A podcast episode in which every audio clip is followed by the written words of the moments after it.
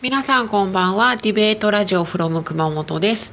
えっ、ー、と、何週間ぶり、1ヶ月ぶりぐらいの更新になってしまいまして、大変申し訳ないんですが、えっ、ー、と、まあ、ディベート甲子園が終わりまして、えー、もうすぐ9月ということで、まあ、熊本のディベーターたちもやっと落ち着いてきたかなと、まあ、次の、えっ、ー、と、もうシーズンの論題も発表されて、次のシーズンに向けてぼちぼち動き出そうかなと、そういうような感じの状況になっております。で、熊本から、えっ、ー、と、全国大会に出場した中学校、高校はそれぞれ、えー、ベスト16とベスト8、あーっと、私の目の前でですね、あの、なんて言うんでしょう。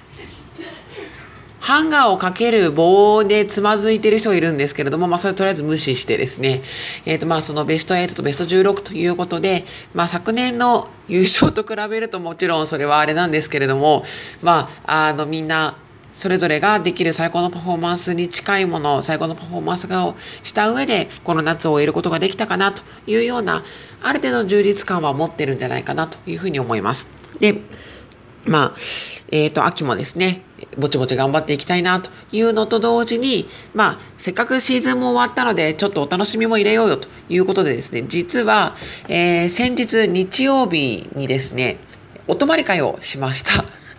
えっ、と、中学生ディベーターから大人ディベーターまで、こう、希望者でですね、お泊まり会をしまして、えー、かき氷を作ると。綿飴を作ると。えー、綿飴を作ろう、作っている途中にちょっとこう、なんですかね、材料を入れすぎて火が出るという事件、まあ、あの、全然鎮火したので大丈夫だったんですけれども、があったりなんかして、で、まあ、あの、花火をして、それからまあ、えー、夜中日付変わったぐらいでですね、えっ、ー、と、即興ディベート大会を行いました。というわけで、今週と来週は、その即興ディベート大会のえー、音声をですね、公開したいなと思います。特に今回はですね、非常にもう前評判が高い。まあ前評判って、あの、この番組が公開される前からこう、超コアなファンの皆さんには、こういうの撮ったよっていうのをですね、送っているわけなんですが、にはもう大評判、大絶賛でですね、本人たちもめっちゃ楽しかったと言ってくれている試合なので、どうぞお楽しみいただけるかなと思いますので、ぜひ聞いてみてください。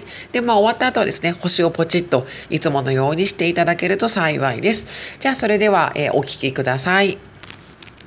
それでは今からえっ、ー、とゆで卵と目玉焼きゆで卵は目玉焼きより優れているデカヒカで試合を始めます準備時間とかあるの？あるよ工程が列論です時間は1分間です準備はいいですか？はい。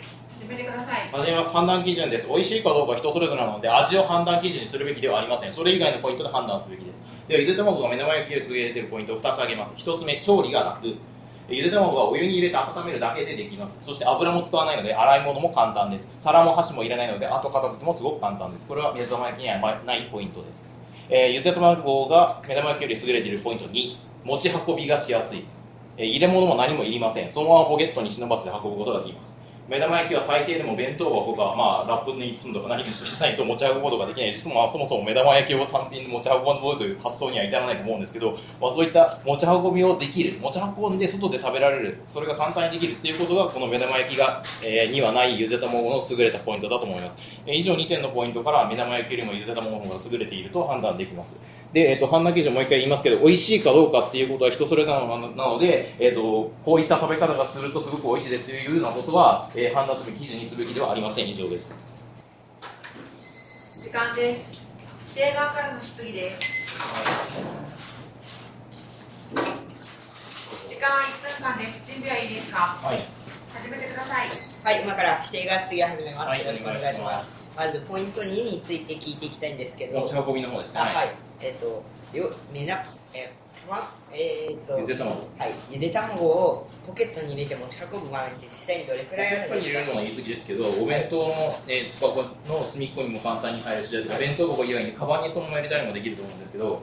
まあ、カバンに入れる人は結構いいと思います。あ、はい。えー、っと。じゃあ、結局、それ。頻度ってどれくらいあるんですか？結構高いと思います。例えば私はあの職場の食堂でご飯を食べてるんで弁当は持っていってないんですけどその時に目玉焼きじゃなかったゆで卵をカバンの隅っこに入れとけば一品増えるわけですよおかずが無料で。これはすごく、えーと、目玉焼きではできないことだと思います。あはいわかりました。ありがとうございます。えっと次に、えー1点目の調理が楽っていうことについてなんですけど、はいえっと、これは洗い物が楽っていうことを述べてるだけで実際に調理するのが楽っていうことは述べてないいですや調理自体も多分楽だと思うんですよ時間です。時間1分間です。だ時間です。定概率論です。はい時間1分間です。準備はい。いですか。はい。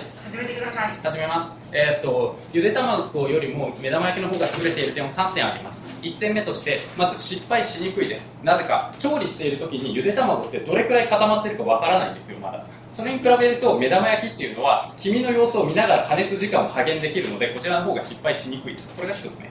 2つ目のポイント。多様性がありますまずこれには2つの意味があって1つはあの調理自体として、えっと例えば黄身の数を2つ3つにするということもできますしまたターンオーバーするひっくり返してもう一回焼くなんていうこともできます。でえっと多様性のもう一つのポイントとして、えっとかけるものがいろいろあります。塩をかけるソースをかける醤油をかけるその人の好みに合わせて対応できるので多様性があります。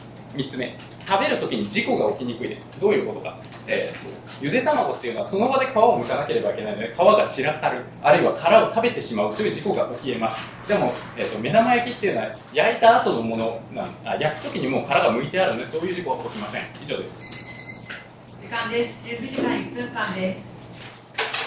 時間です。工程側からの質疑です。時間1分間です。準備はよろしいですか？はい、はい、始めてください。今から否定外あ肯定外質疑を始めます。よろしくお願いします。お願いしますえっと、まず目玉焼きって黄身を、あえっと黄身を見たらどれぐらい焼けているか本当にわかるんですよ。わかりますあのまだ固まってない黄身ってちょっと赤っぽいんですよところが固まってくると徐々に薄い黄色に変わってくるなので例えばガラスの蓋をして蒸し焼きにしていくと状態がわかりますはい、ありがとうございます。実際私はこれで何度もあの調理をしていますはい、ありがとうございます。えっと次に次2点目いきますあはい、えっと二点目についてなんですけど、多様性のところですね。はい。えっとそれってまあいろんな食べ方ができるってことですよね。はい、あのいろんな好みの人がいるんでいろんな食べ方ができるっていうのはすごく重要なポイントだと思います。次に、えっと、3のことなんですけど、はい。まあ、事故って言っていましたけど、はいえ時間です。定外第一反発です。時間は1分間です。準備はよろしいですか？はい。はい、今からはあ始めます。よろしくお願いします。まず1点目の調理の点に対して、えっと、めたまゆで卵は調理が楽って言ってましたけど、実は目玉焼きとさほど変わらないかゆで卵の方が大変です。なぜなら、えー調理の際にはゆで卵は水を使います。また、黄身を中央へ移そうと思ったら、いちいち転がさなければなりません。また、焼き具合とかも、もし分かるなら、鍋の蓋を開けてみなければならないので、これは重要、あ、厳しいです。で、2点目の持ち運びに対してですけど、まずどれくらいの頻度があるかっていうのが分かりません。で、じ、実際にカバンの中に入れて、カバンの中だったりポケットの中に入れて潰れたら大惨事ですよね。っていうことはそれを防ぐために応用しなければなりません。っていうことは持ち運ぶあ別に弁当箱でもいいですいいわけですから目玉焼きとそんなに持ち運びの利便性とかも変わりませんで次に利便性が同じなら目玉焼きはそのまま食べてか食べたらもう処分する必要はありませんけどゆで卵は殻の処分をしなきゃダメですっていうことは手間がかかるのでゆで卵の方が優れていません終わります時間です。準備時間1分間です。工程が第一反発です。はい時間は1分間です。準備はいいですか？ください。ます。まずアファの方を見てください。判断基準一切反反駁されあされなかったことを確認してください。これ通ってるんで、これを基準に考えます。で、デメリットも見てほしいんですけど、まず1点目の失敗しにくいっていう話は、まあ、ゆで卵が半熟でも完熟でも結局食べられるんだから別に失敗ではないと思います。えーそれは結局好みの問題だと思います。で、2点目の汎用性も、これは両面焼き泥がソースをかける、塩をかける、醤油、これも全て好みの問題なので関係ないと思います。さっきの判断基準から考えたら材料になりません。で、3点目の事故の話も、これも殻を食べればいい話です。これは殻が嫌いな人の価値観で話をしています。私は殻も食べます。で、この判断基準が先通っている以上、これも2と同じく判断材料になりません。つまり、この否定側の言っている目玉焼きの利点3つ全て判断材料になりません。では、1の、えー、1じゃないけど、アハマの話なんですけど、ゆでえー、と1点目の目玉焼きよりも優れ、えー調理が楽っていう話に関しては、なんか大して変わらないっていうことをおっしゃってたんですけど、転がすぐらいなんてことないと思います。で、えーむしろ目玉焼きを、えー、と焦がさないようにするのって結構大変だと思うんで、なんか蓋を、ガラスの蓋蓋とか使わなきゃいけないでしょ？で、その黄身の様子ずっと見とかなきゃいけないでしょ？大変だってことは、リッツルの方が実際に立証しています。で、えー持ち運びについては私実際持ち運んでます。終わりです。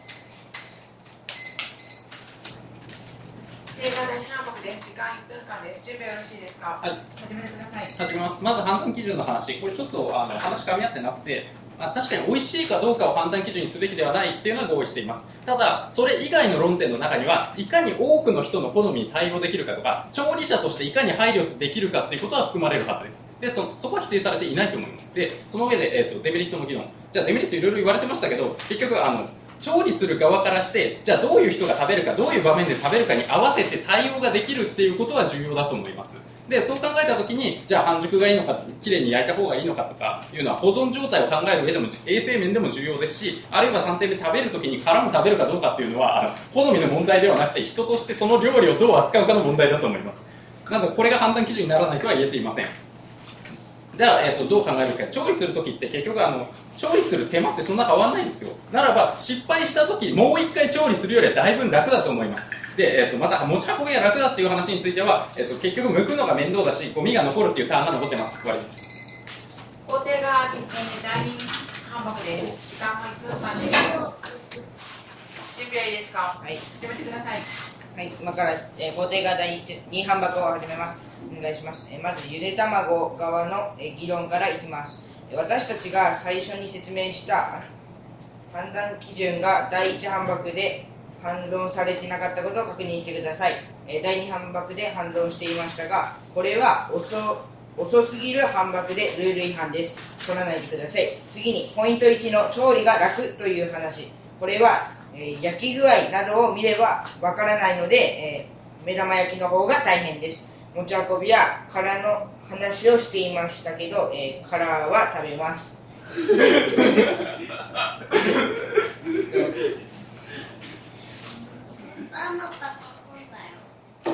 これで工程が第2半額終わりますありがとうございま